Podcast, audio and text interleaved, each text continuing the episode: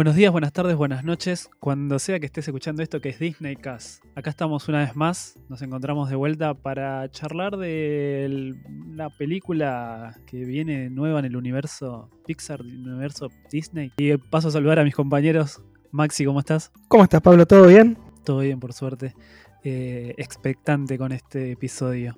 Bel, ¿todo bien? Todo bien, chicos, por suerte sí. Y hoy vamos a hablar de, como decía Pablo, de la nueva peli de, de Pixar que bueno, tenía, eh, ah, teníamos todos muchas expectativas con esta peli, que todavía no dijimos el nombre. bueno, pero en el título ya está implícito que vamos a hablar de Lightyear. Exacto, vamos a hablar de Lightyear y de todo lo que eh, vimos en la peli, lo que nos gustó, lo que no nos gustó, sin spoilers al principio y con spoilers después, ¿no, Pablo? Exactamente, vamos a, para el que no vio la peli, vamos a andar avisando cuando vamos a empezar a charlar con spoiler. Y bueno, si no la viste todavía, quédate que vamos a, contarte qué nos pareció la película. Para empezar es el, regreso de Pixar a los cines, porque de pre-pandemia tuvimos una semana de Onward, la sacaron de cartel porque nos guardaron a todos, y Soul y Lucas fueron directo a Disney Plus. Teníamos miedo de que fuera Disney Plus, Lightyear. Sí, exactamente. Eh, ya, era, ya era como decir, ¿por qué a Pixar lo mandás a Disney Plus y a todas las demás películas no? Era medio raro, medio raro, porque las de Disney se estaban estrenando. Eh. Raya y el último dragón se estrenó, Encanto que es cuestionable también se estrenó. Cuestionable, me gustó eso ahí, cuestionable. a mí me gustaron mucho más Soul y Luca que Raya y Encanto. Pero bueno, eso va en gustos. Sí, sí, sí. Lo, de Raya capaz te lo puedo discutir un poco eh, por Soul, pero, pero Luca es una película que me gusta mucho a mí. No sé si hicimos reseña de Luca, no me acuerdo ahora. Sí, hicimos reseña de Luca, inclusive hablamos con Gastón Ugarte, que estamos, viendo si podemos charlar con Gastón de Lightyear, pero bueno, está medio ocupado ahora. Por ahí, si tenemos la suerte de estar en la D23 este año, nos encontremos con él ahí, no sé, puede ser. La tirás ahí como... Puede ser, no sé, no sé, yo todavía estoy peleando el pasaporte. Ahí. Sí, si no tengo pasaporte no voy a ningún lado. Así que, bueno, pero empecemos por el principio. Lightyear. Lightyear, ¿de qué trata? Ustedes vieron que Andy compró su, muñeco con mucha emoción en 1995. Lo regalaron. bueno, claro, él quería que se lo compraran. Él quería que se lo compraran. ¿Y por qué se lo compraron? Porque había visto una película sobre este astronauta o guardián espacial eh, y ahí como que Andy dijo, ah, quiero tener este muñeco. Y ese muñeco venía con toda una colección de muñecos seguramente que no conocemos porque hay un montón de personajes entrañables en la película y que nunca vimos un solo muñeco. Chicos, ¿cómo no tenía un muñeco de Sox? Bueno, eso es lo que estábamos charlando antes de empezar a grabar con Pablo, que dónde está el resto de, digamos, de la colección de figuras de merchandising de los personajes de esta película que vio Andy.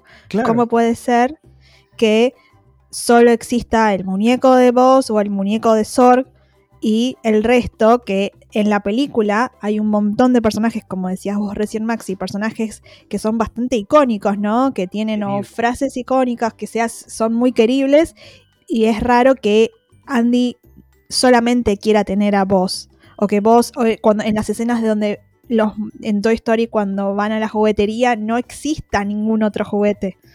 Son todas cajas de Boss Lightyear y a lo sumo algún Zorg. Es verdad. ¿Vieron lo que era el Ice Toys Barn? Por eso, e, es, es, raro eso, ¿no? Como que decís, bueno, hay todo un universo de esta película que vio Andy en el año 95, porque esto es sin spoilers, así arranca la película y así también la viene promocionando el equipo de Pixar, ¿no? Productores, animadores y actores, todos diciendo, esta es la peli que vio Andy y que hizo que quisiera el muñeco de Buzz Lightyear. Claro, de hecho si vieron el documental Más allá del infinito, prácticamente la historia de, Lightyear como personaje en Toy Story y cómo se convierte en el Buzz Lightyear de la película que tenemos ahora en, cartelera, te lo dicen, sin tapujo, no te no te lo esconden. Sí, sí, es eso. Y bueno, y aparte eh, de todo esto que venimos hablando, Disney en este momento te está vendiendo fuerte el muñeco de, de Sox más que el de Lightyear. Sí. entonces, entonces eh, nos parece raro eso. Pero, pero bueno, sacando ese, ese, pequeño detalle, ¿qué les pareció la película? A mí me gustó. Creo que es una, es una buena película de animación. La primera parte me pareció un poco lenta y un poco repetitiva sí me gustó la introducción a los personajes y cómo son presentados y que cada uno tenga una característica o, algún momento o no sé, línea, frase, lo que sea que los son muy fáciles de identificar o de empezar a querer a estos nuevos personajes que van apareciendo.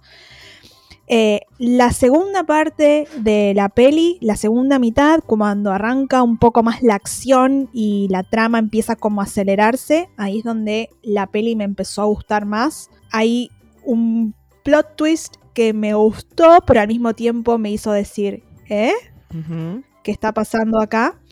Eh, pero la verdad que es una peli que, que me gustó, que disfruté y siento que la disfruté porque yo viví Toy Story cuando era chica. Que crecí, o sea, como que entiendo el porqué de esta película y el, digamos, como el detrás de escena o el backstory que tiene, o la razón de ser de esta película, ¿no? De tener Lightyear. Un nene o una nena que va al cine ahora, yo no sé si está comprendiendo de qué va Lightyear. Em, había un nene que preguntó en el medio de la película, ¿y dónde está Woody? Mm.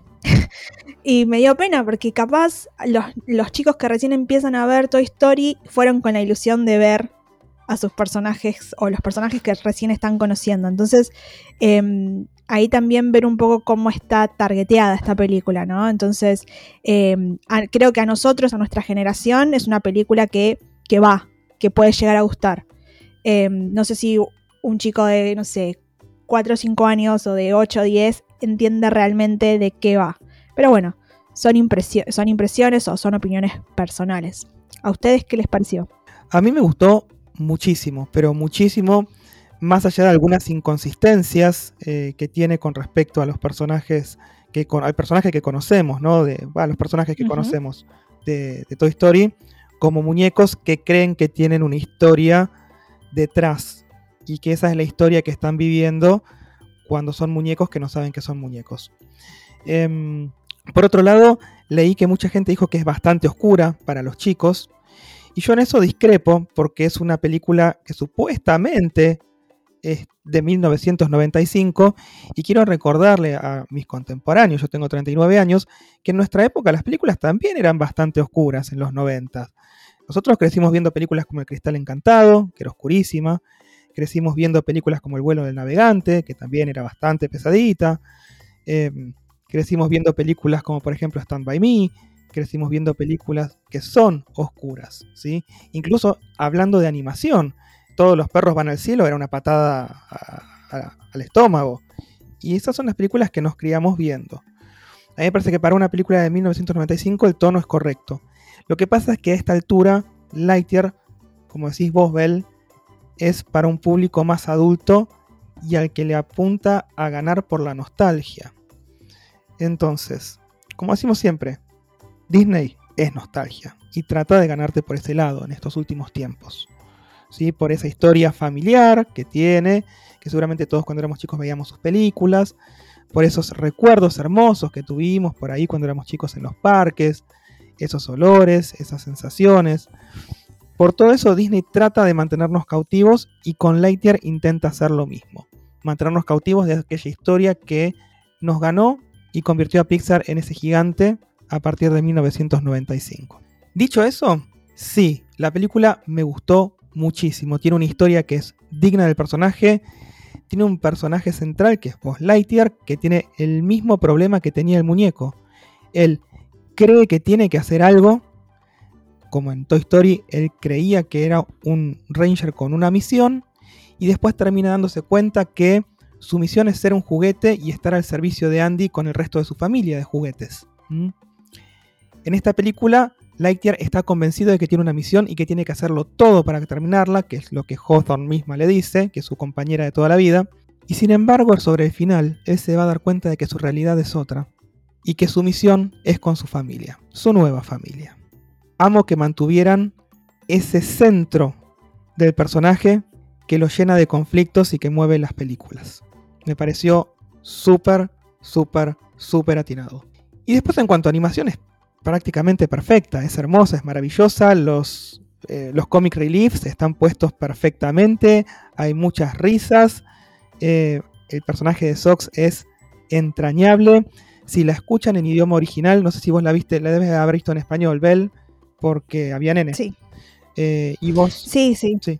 Vos, Pablo, la viste conmigo en español en el IMAX. Yo la vi en inglés en una función una semana antes en el eh, Cinemar de Palermo, si no recuerdo mal. Este, y digo si no recuerdo mal porque estoy yendo de cine un montón. Pero un montón, ya no me acuerdo dónde vi qué. Así que disculpen. Este, pero si no recuerdo mal fue Cinemark Palermo y era en idioma original. Y la voz de Chris Evans en ningún momento me hizo preocuparme porque no era la voz de Tim Allen. Y eso habla muy bien de Chris Evans también, viste, de un muy buen laburo de creación del personaje, basándose en lo que había antes, no convirtiéndolo en suyo y dejando atrás todo lo demás.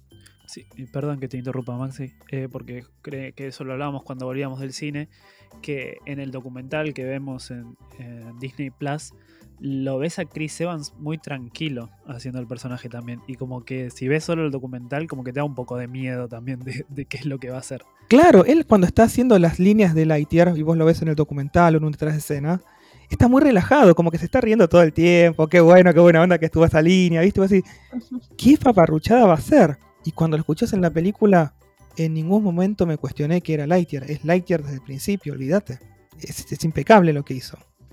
Y bueno, y si, si, la escucharon en inglés, también las voces de Taika Waititi. A ver, Taika Waititi es, una locura lo que hace con su personaje. Le da unos, una, tonalidad, una tonalidad completamente inocente, pero al mismo tiempo te das cuenta de que no come vidrios, está, se está conociendo a sí mismo, se está buscando. Es un muy buen personaje, el de Moe. Mo se escribe, no es Moe como Moe Larry Curly, ¿no? Mo. Este, muy buen personaje que me gustó muchísimo. Y, bueno, y los restantes personajes también son muy queribles, ¿viste? Me parece que es una película que va a quedar en la memoria, no, no va a quedar en el olvido, más allá de las críticas que creo que algunas lo están matando, están matando la película, pero porque siento que no, no la comprendieron o trataron de, de ponerla en contexto. Pablo, ¿a vos qué te pareció? me gusta que termines con esa frase, de, trataron de ponerla en contexto. Eh, y, yo voy a hablar un poco del contexto. Bien. Eh, como película me encantó, como película. Eh, o sea, ahora si vamos al contexto Toy Story, es una película que para mí hay cosas que no deberían existir en esta película directamente. Vamos, voy a explayarme más adelante con estas cosas, pero el plot twist no me gustó para nada como película de Toy Story el personaje de Sox del gato como película de Toy Story tampoco me termina de convencer, pero sacando, sacando que es Lightyear de Toy Story, la película me encanta. Como dijo Bell también, eh, al principio me pareció muy lenta y decía, ¿por qué pasa esto? ¿Por qué lo otro? O capaz veía cosas que, que me hacían replantear mucho de por qué estaba viendo esta película. Yo no necesitaba una película de Lightyear realmente. Eh, no necesitaba saber qué fue lo que vio Andy. Por esto que dicen también en el documental del hecho de, que me arruinan al personaje. Más allá de que mi personaje favorito es Woody más que vos, eh, como que vos es también Toy Story. Eh, y no quería que me arruinen el personaje. Y realmente, eh, más allá del que al principio no me terminó de convencer, después salí contento del cine. Y salí contento estoy, estoy pensando porque no quiero hablar de más. Eh, salí contento por el hecho de que. De que la fuimos a ver juntos. Que nos vimos después decilo, de decilo, Pablo, decilo. Es porque fuiste a ver la peli con Maxi. Exacto. Sentí eh, eso de voz Lightyear al final. O sea, como que al principio decía, bueno, es un Lightyear que apareció por ahí, es un astronauta más. Eh, y salí del cine viendo a voz Lightyear. Eso es lo que que no me pasó durante mucha parte de la película. Y sí, también en ese momento, que también te lo dije a vos, porque yo soy, o sea, mi casa está una vez por semana Toy Story 1 dando vueltas. Entonces hay frases que yo me las sé de memoria prácticamente. Y hay muchas referencias al, muñeco en esta película. Eh, referencias, frases enteras. Y, y máximo momento te dije, esta frase no es así. te la dije. Y yo sé que, yo sé que borraron cosas de eso para que la película quede bien. ¿Entendés? Entonces esas cosas me molestaron mucho. Pero te digo, como película, como película es un 8-9 fácil, pero como referida a Toy Story, yo te tengo que decir que es un 6. Sí, hubo un par de cosas que son inconsistentes, que ya vamos a charlar después con spoilers. Es, es una película que me gustó mucho, que la disfruté, que siento que está pensada más para un público adulto. Como dijo Bell, me parece que, no sé, todo chico que nace o que conozco, eh, mi hija, eh, ve Toy Story 1 o Toy Story 2. Y si va a ver esta película, va pensando en eso, como que es raro donde está apuntado. Como yo siento que no está apuntado a los chicos esta película. No, no, no, lo, no la puedo pensar apuntada para chicos esta película. Eh, es raro. No porque es muy meta. O sea, estamos viendo una película del universo de otra película. Entonces, primero, o sea, ah. que un chico entienda eso es, es, un paso importante. Digo, dependiendo de la edad del chico en cuestión, es, es, difícil entender ese concepto todavía. Entonces, por eso puede ser que la veamos apuntada a un público más adulto, porque estamos en, estamos en un universo dentro de un universo. Entonces, eh, es, es distinto a eso. No estamos viendo una precuela. Eh, yo creo que es la primera película de, de Pixar que se pueden poner en esas teorías locas que inventan de Pixar de que todas las películas están interconectadas y que no sé qué cosa, que todo falopa pura, que no le crean esas cosas. Eh, pero esta es la primera película real que puede decir está interconectada con otra película de Pixar.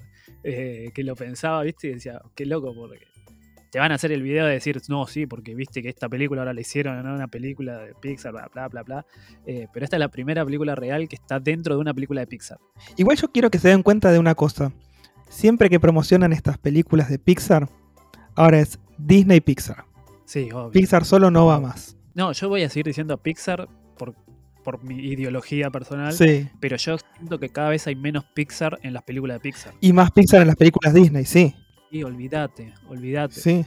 Eh, que es algo que a mí personalmente me molesta mucho, pero como que ya me tengo que acostumbrar a eso. Es que va a llegar un momento en el que van a prescindir de tener a Pixar si siguen haciendo esa mezcla en la que no terminas distinguiendo una película de un estudio o del otro.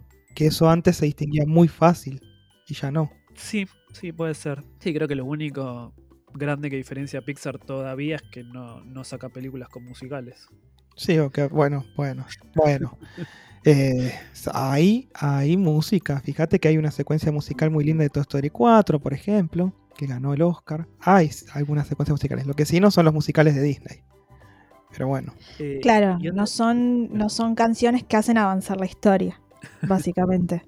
o sea, la tenés ahí porque está, como para agregarle algo, pero los, los, digamos, como las películas musicales de Disney tienen eso. O sea, si no si no ves la escena con la canción, te perdiste una parte de la película completamente y no vas a entender la historia. Eh, y una cosa que antes que me olvide que estábamos hablando de esto del meta, eh, hay un meme muy bueno en Twitter que es la foto del juguete de, de Lightyear nuevo que dice el juguete de la película de una película de juguetes que trata sobre un juguete que es excelente el eh, y, es así mismo, o sea, es muy difícil de entender todo esto eh, para un nene chico. Entonces, me parece que está.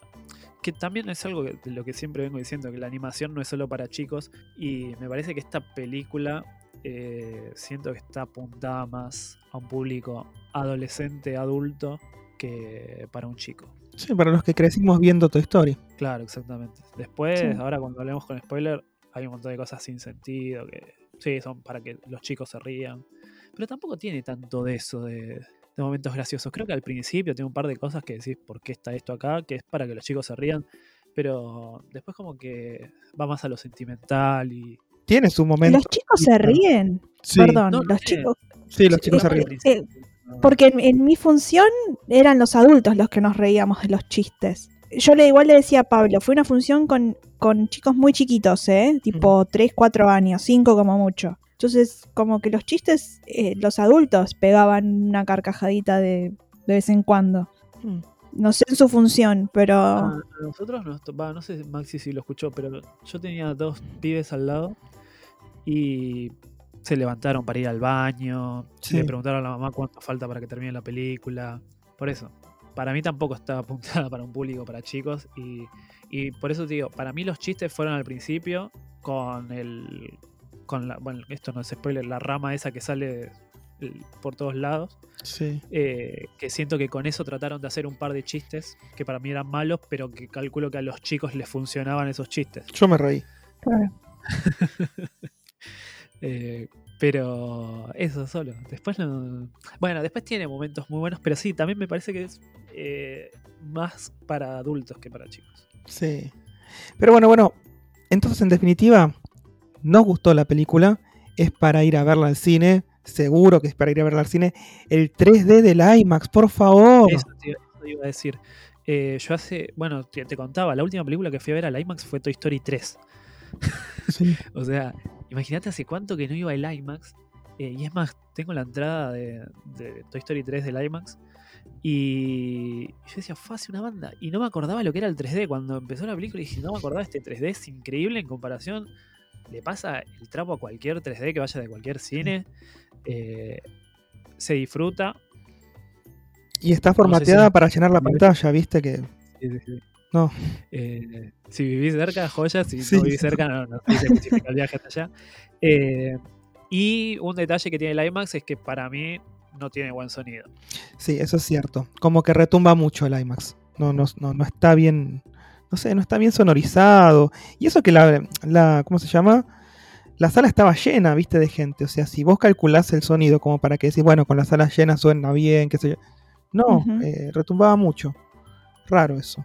te acostumbras, viste, después con el tiempo, pero al principio como que choca. Sí, sí, sí, fue, raro el sonido. Mm. Pero sí, después te acostumbras. Bueno, vamos a pasar entonces a full spoiler. Spoiler. Si Acá es el momento. Claro, si todavía no viste la película, es el momento de cerrar el episodio y volver cuando hayas visto la película. Y si ya la viste y querés escuchar qué nos pareció lo que ya viste, entonces seguí escuchándonos. Vamos, vamos, te spoileen, vamos.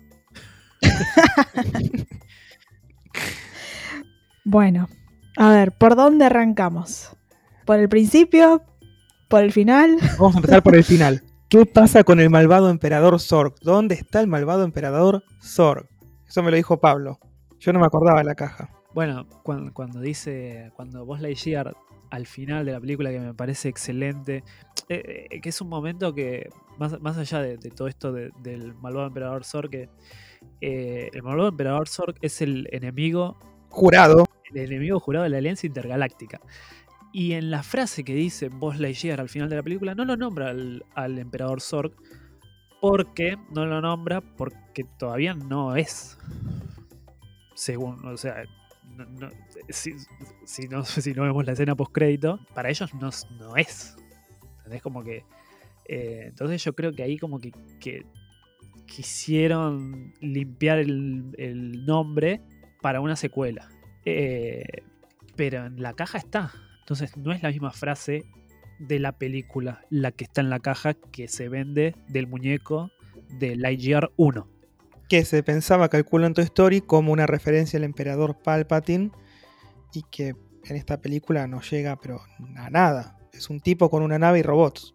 A menos que sea de esos juguetes que spoilean lo que viene después. La segunda película. Como tenemos, como tenemos ahora algunos juguetes que, no sé, por ejemplo, ha pasado con Marvel, que se empiezan a, salir figuras que decís, che, y esto todavía no pasó.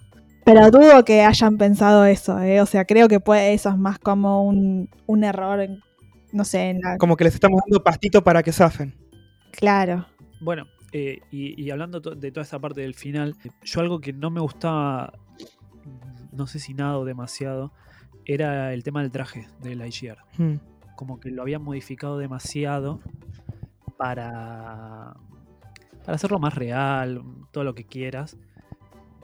Pero yo sentía que faltaba algo y eran las alas, eh, que era algo que no, no, me lo podía soportar. Y la espada, y que tenía pistola, y todas esas cosas a mí me, hacían muchísimo ruido. Eh, yo dije, Vos Lightyear no tiene todas estas cosas. Porque es más, yo fanático de los juguetes, Vos Lightyear después aparece con unas pistolas en algunos juguetes, más de Toy Story 2, eh, aparece con algunas pistolas que, que lanzan como, como unos misiles pero estas eran pistolas muy reales, que, normalmente para una película para chicos es raro ver. Eh, no me gustaban. Entonces, cuando veo las alas, digo, sí, ahora me termina de convencer más. Claro, cuando se, cuando se eyecta de la nave, decís vos.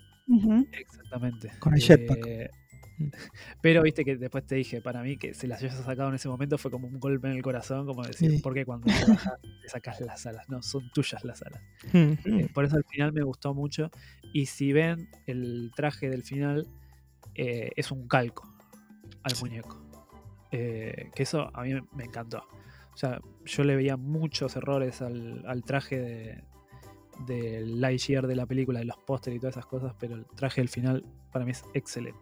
Es el traje del muñeco de Toy Story. Exacto. Y bueno, más allá de que la nave del final no me terminó de convencer, tampoco es algo que no entiendo. E, esa nave que vos lo ves ahí y esa nave está hecha para cuatro personas. No, no sé, yo quisiera tener esa nave con los asientos para poner a los cuatro personajes. Sí, bueno, todos quisiéramos. Pero en aquel momento, en el 95, por ahí cuando salió el juguete de la nave, era para una persona. Aparte no era exactamente igual. No, tiene detalles. Ahí eh, yo creo que la pifiaron un poco, pero bueno.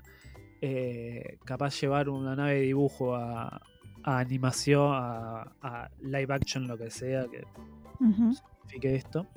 Eh, porque en realidad no sabemos si es una película de animación o una película de live action. Para mí es una película de live action, ¿qué crees que te diga?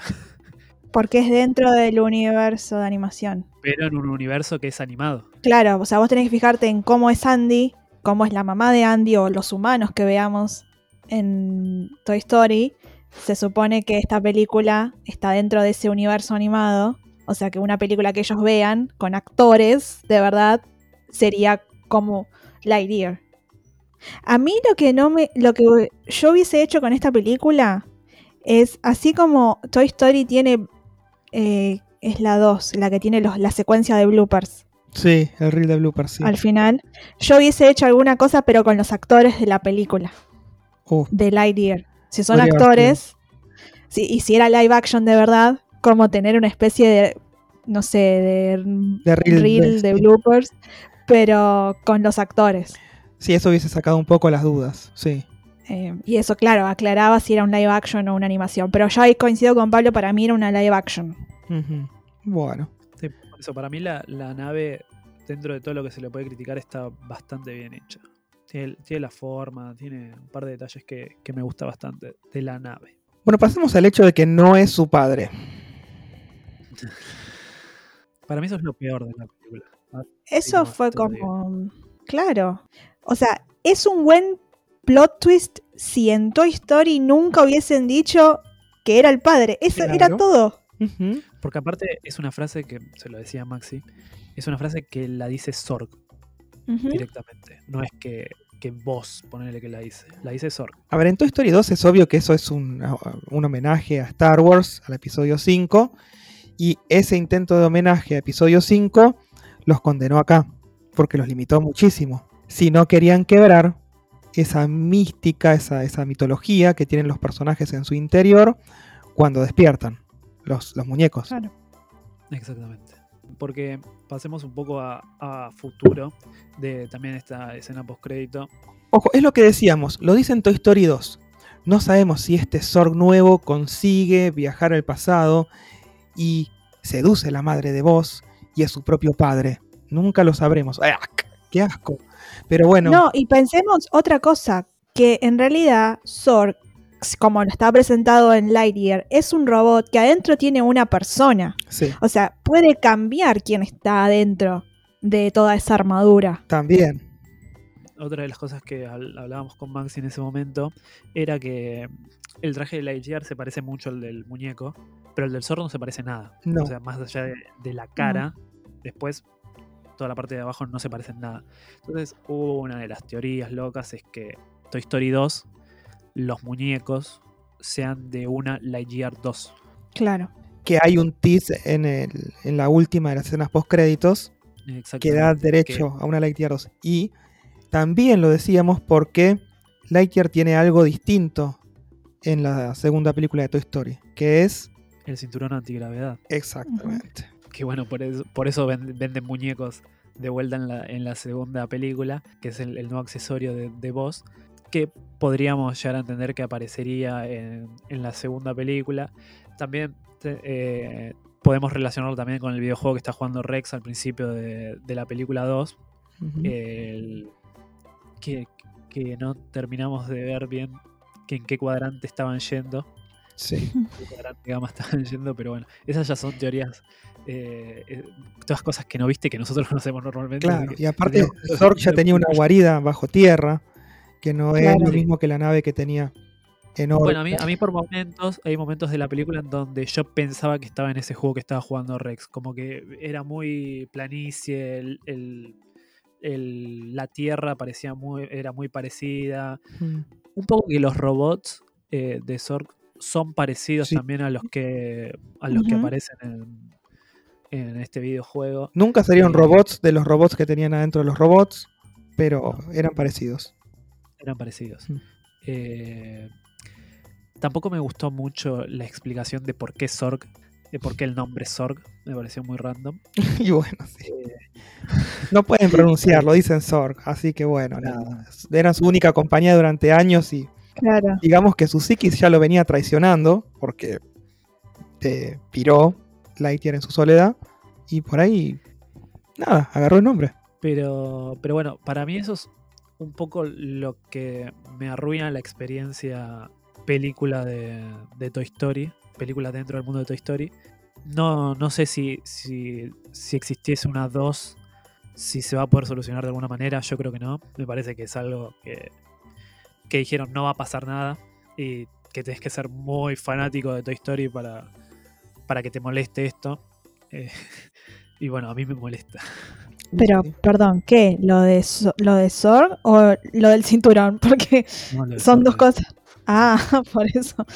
pero ¿vos crees que la gente no se, da, no se da cuenta de eso? Me parece que es una frase muy icónica dentro del, del, universo de Toy Story, más allá que sea homenaje a Star Wars, ¿eh? Digo, creo que e, es un momento de revelación en Toy Story porque traen una frase de Star Wars y eso queda bastante grabado en la mente de la gente, ¿no? De alguien que ve una... Incluso, o sea, no necesariamente ser fanático de Star Wars, que la hayas visto aunque sea una o dos veces, creo que te acordás de esa frase, porque además eh, creo que es, es bastante toda la secuencia un homenaje a Star Wars, entonces creo que es bastante difícil olvidarse que Zorg dice que es el padre de vos.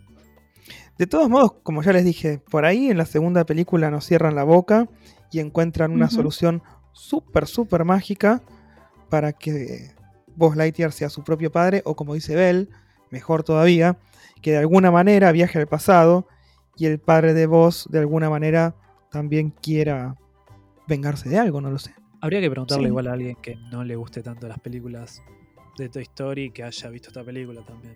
Eh, a ver, si vos no tenés en cuenta todos los detalles, la película, como dijimos nosotros, es bárbara, es un 8, un 9.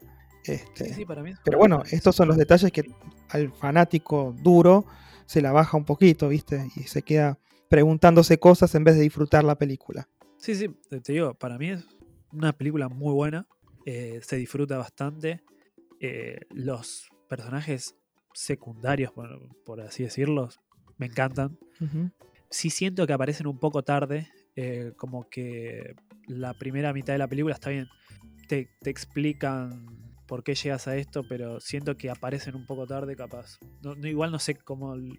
Eh, me, imagino mucho App, eh, el principio de App, que en dos minutos, viste, te cuentan toda la historia de, de Carl.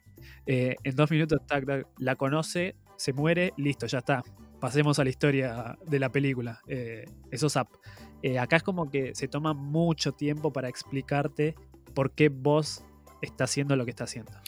Pero ahí tienen que no solo darte el momento triste, sino que tienen que darte la justificación para toda esa búsqueda de vos, de seguir yendo al espacio, a pesar de que perdió a su compañera de toda la vida. Él tiene que seguir y terminar la misión aunque sus superiores no quieran, porque el Ranger siempre termina su misión. Creo que eso también es con esa repetición lo que nos quiere demostrar, que él está dispuesto a todo y a perder su vida y sus afectos por la misión, qué sé yo.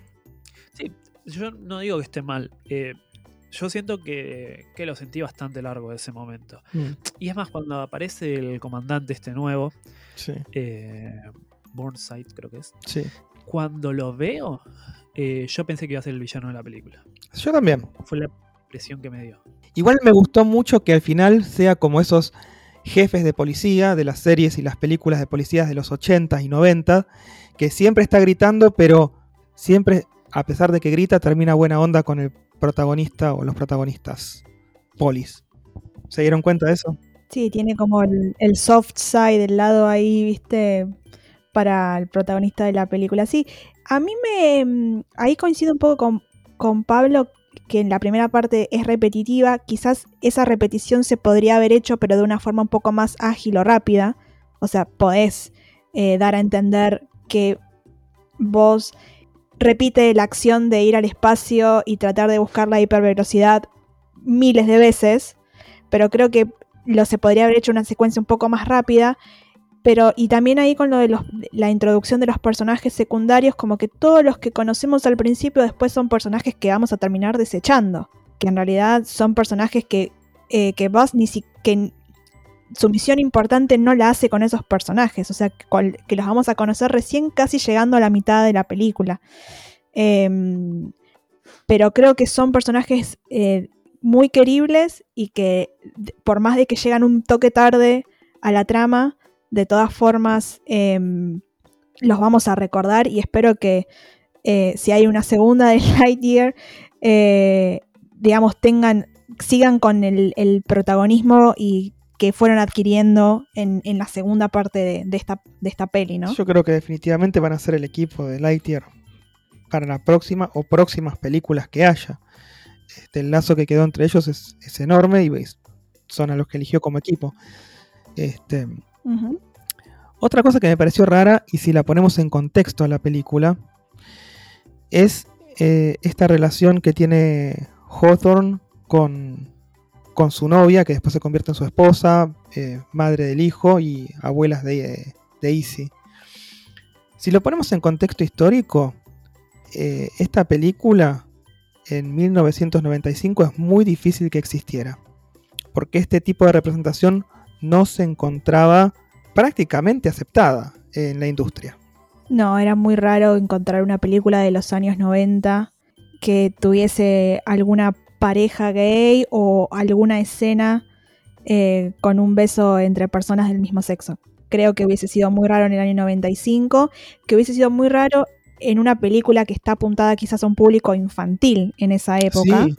Sí, lo entiendo ahora, claramente es algo que estamos viendo cada vez más en películas, eh, digamos, eh, infantiles o, lo que se quiere tratar de llegar a ser una película infantil, porque a veces las de Disney y Pixar están ahí en ese limbo medio raro de película infantil, película apuntada para un público más adulto. Es que está apuntada a un público adulto, pero sabemos que los chicos las van a ir a ver. Y en, hoy en día es lo normal que estén, porque está normalizado, es lógico, pero poniéndolo en contexto, me pareció que fue un aspecto histórico que no valoraron que va en detrimento justamente de eso de ponerla en contexto de 1995 cuando la vio Andy y de quedar bien, porque es lo que está haciendo Disney últimamente, no creo que lo hagan porque son buenos o porque les interesa naturalizarlo, lo hicieron para quedar bien. Y es acá donde se nota increíblemente. No sé qué opinan ustedes. Sí, esa, esa, esa, digamos, ese aspecto de la película es un aspecto muy del año 2022, no del año 95 está buenísimo que lo traigan a, la peli, me parece que está perfecto eh, dar este, más representación en las películas, pero quizás si es una película que sale de un contexto específico, porque te lo dicen al principio, esta es la película que vio Andy en el año 95, eh, sí es raro. Pero bueno, quizás son pequeñas licencias que podemos llegar a otorgar, porque en realidad es una película que sale en el año 2022. Sí, yo capaz una de las cosas que, pensaba en ese momento, pero eh, como que nosotros, la realidad es que nosotros vimos tu historia en el 95, pero te pueden decir, vos no sabés en qué año eh, en realidad está Andy viendo esa película, a pesar de que ahora digan que es en el 95. La película misma te pone en contexto cuando arranca. En 1995, un chico llamado Andy Claro, e, ese es el error. Eh, porque nosotros nunca, creo no, nunca supimos en qué, año está. No, nunca sabes. Creo que el error es. en el principio decir que en, 1995 Andy vio esta película. Ese creo que es el error. Ahí es donde se entierran en este aspecto. Claro. Eh, sí, porque si no das ningún, eh, ningún indicio de temporalidad, tranquilamente Toy Story puede ser una película del año, no sé, 2018, qué sé yo. Digo, no hay nada en Toy Story más o menos que te diga esta es una película de, o sea, esto está pasando en los 90. Porque la realidad es que los juguetes son bastante atemporales. Tenés un vaquero, un astronauta, un dinosaurio, muñecas, digo, como que no, eh, digo, las Barbies son eternas y siguen estando. Entonces, de hecho, va a salir una película ahora el año que viene. Por eso mismo, entonces no necesariamente, al no decirnos en qué año era Toy Story, creo que acá es donde quizás se metieron la pata solos. Sí. Sí, son un par de detalles, pero viste, esos detalles hacen a, a la visualización de la película y de quedarte pensando a veces esas cosas y, por pensar en eso no por ahí te perdes un pedacito de la película. Y, recalco eso que decía Bell de, estos personajes, eh, de todos estos personajes, también el, el compañero este que lo llevaba a vos al, a la nave, que también lo vemos envejecer, que son personajes que aparecen en todo el principio de la película y que después te olvidas de estos personajes, como que no no tienen, no, no, le, no, le, no tienen un sentido fijo a la trama de mitad para adelante. Eh, como que lo importante pasa de mitad para adelante.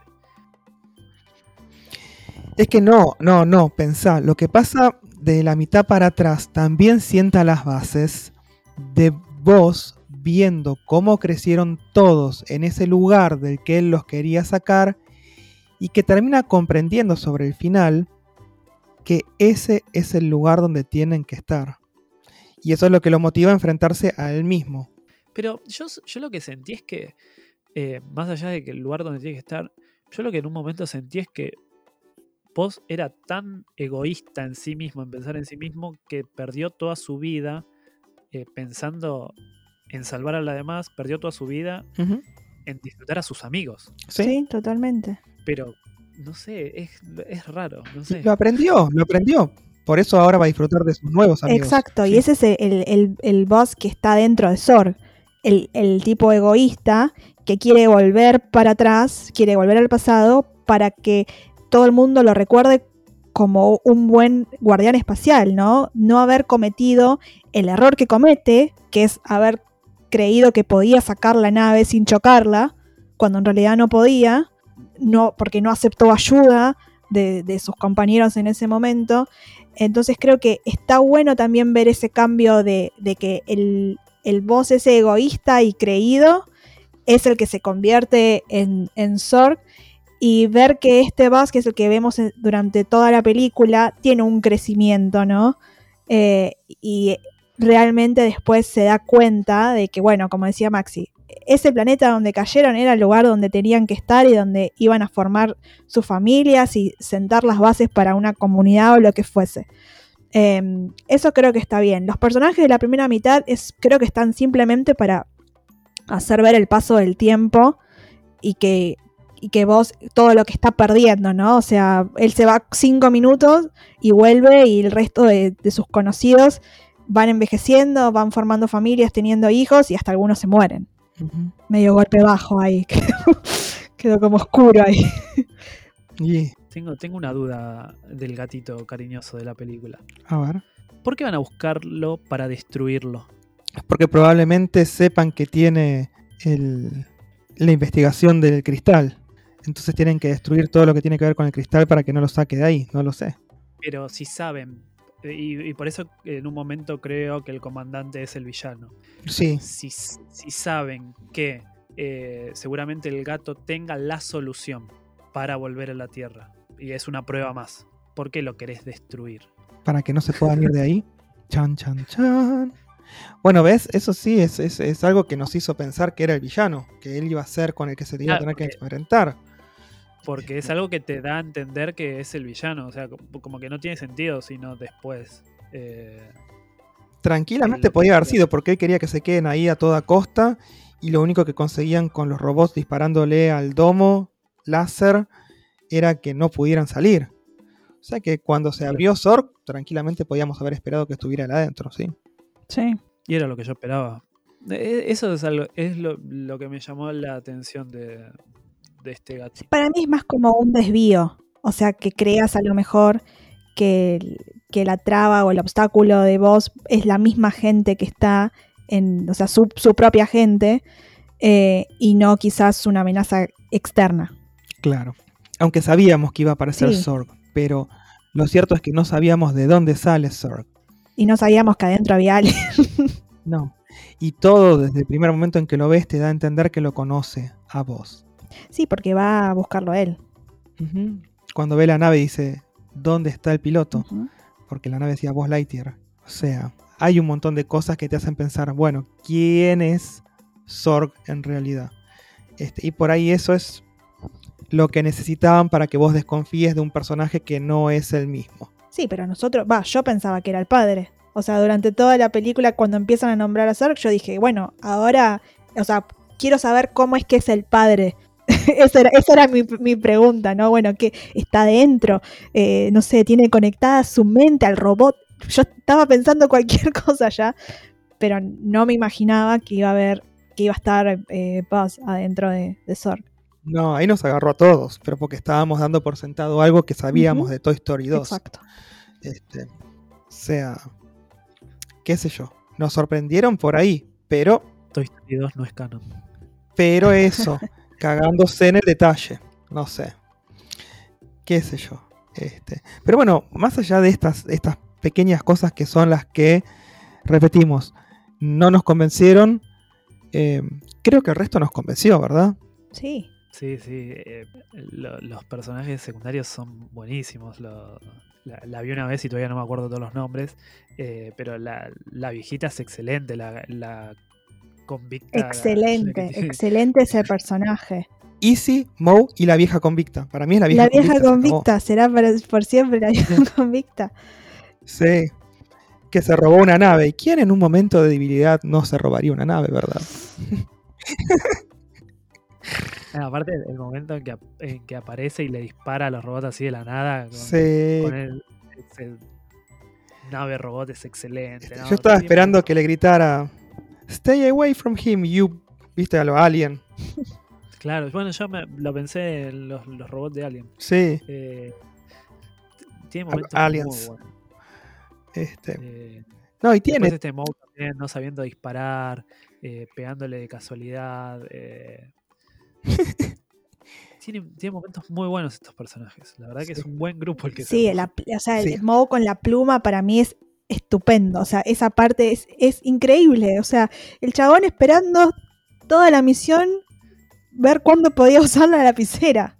Sí. Aparte molesto con la pluma esa. o sea, te molesta pero bien, ¿viste? Cuando vos decís, este es el molesto del grupo. Es es el chiste crónico de la película, claro que lo vienen arrastrando, arrastrando, arrastrando hasta que forma parte de la trama. Eso es perfecto. Y aparte tiene completamente sentido porque es un rookie que tiene que tener una lapicera para ir anotando lo que tiene que aprender. Cierra por todos lados. Sí, sí. La verdad que en eso se, pasaron. Hay mucho nivel de atención eh, en algunos detalles y como dijimos, muy poco en otros. Y por otro lado, bueno, este pequeño desliz que hace que quieran quedar bien socialmente y que no se ajusta temporalmente, históricamente, a la época en la que la película dicen que la vio Andy. En esa época no estaba ni Ellen DeGeneres todavía fuera del closet. Y le costó un huevo y la mitad del otro, pobre, pobre mujer. Me acuerdo que Laura Dern la bancó a Ellen DeGeneres y eso le costó años sin trabajar en Hollywood. O sea, imagínate cómo estaba la industria con este tema en aquel momento. Eso es terriblemente incorrecto en el contexto histórico. Pero bueno. En fin. ¿Quieren una segunda película de Lightyear? Em, yo creo que sí. Quiero ver si pueden, digamos, arreglar estas inconsistencias que quedan ahí sueltas y hacer que todo cierre. Decir, bueno, entiendo ahora de dónde puede salir el cinturón antigravedad o por qué Sorg le dice soy tu padre. Em, capaz si hay una segunda, todo vuelve a estar en armonía otra vez. Puede ser. ¿Les gustaría que tome clases de español en la segunda película para hacer como Post Lightyear en la 3 de Toy Story?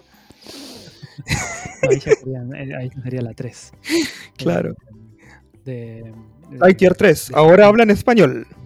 No, y baila flamenco. Y baila flamenco. Eh, eh, para mí, si, si, hay una 2, van a tratar de arreglar estas cosas.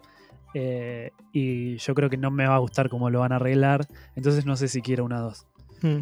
Eh, el, cinturón antigravedad, seguro que lo van a poner en la 2.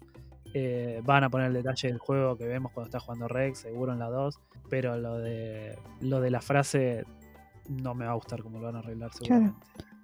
Igual lo del cinturón lo entiendo. Digo, para mí es una respuesta a la escena con antigravedad que está en, esta película. O sea, como que es un accesorio que después adquiere. Sí, lo crean. Por, por esto, por este, digamos, episodio que tuvo en, esta película contra Zork. Me parece que viene por ese lado. A mí, lo, del cinturón de antigravedad me parece que es de la segunda película, no, me parece que, tendría que haber estado en el final, aunque sea. Para mí está bien como, como cierra la película así. No lo tenía, ¿no? Y te digo, Al final. No, no, no. No, no, no. No, es idéntico al muñeco. Eso a mí me gustó mucho. Raro igual ver a Buzz Lightyear con pelo. sí. Pero la verdad que yo veía detalles del traje y me encantaba, la verdad, por todos lados. Tanto el viejo, el, original que, que, está en toda la película, es para mí un, traje muy bueno. Y cosas de los botones también que cambiaron, que yo decía por qué las cambiaron. Pero la verdad que como traje funcionaba de 10. El camuflaje, todas esas cosas, la verdad que me encantó. Me encantó todo lo que hicieron de, escenografía, de, diseño, de, todas esas cosas, la verdad que se, pasaron para mí. En eso estuvieron excelentes me acuerdo que dije que, que, algo de lo de los chicos que, no me, no me que era algo que para los chicos le iba a causar gracia que a mí no me convenció mucho, eh, para no dejarlos a la gente así con, la duda. Eh, las, lianas que aparecen en el piso, eh, cuando ya controlan toda la situación, como que había momentos en que la liana agarraban a este personaje que, que ayudaba a Buzz Lightyear y, lo arrastraba por todo el lugar, como diciendo, apareció una liana de 100 metros y fue a agarrarlo a él nada más. Y es un detalle que es un chiste, pero que al mismo tiempo no tiene sentido porque debería agarrar al primero que se le aparece cerca.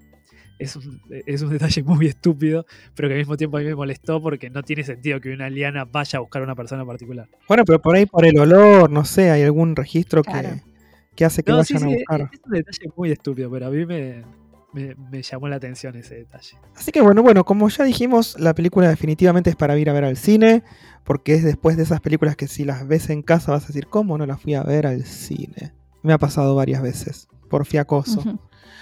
Así que no se la pierdan y creo que con esto entonces vamos cerrando el episodio, ¿verdad? Exacto. Les recordamos que pueden encontrarnos en redes sociales, tanto en Twitter como en Instagram, como arroba DisneyCastArg, eso es arroba DisneyCastARG. Y nos vamos a estar encontrando próximamente. No prometemos cuándo, porque nos cuesta mucho volver a encontrarnos. Pero si todo sale bien, probablemente en septiembre estén escuchando de nosotros. Ok. Mandó ahí tres meses, o sea, espera. O sea, pegamos racha, pegamos racha de 15 días y ahora ya tres meses. Si podemos juntarnos antes, nos juntamos antes re contentos, sí. pero, pero no prometemos nada porque estamos todos medio a las corridas. de hecho, yo estoy mirando el reloj porque ahora mismo me tengo que ir, pero.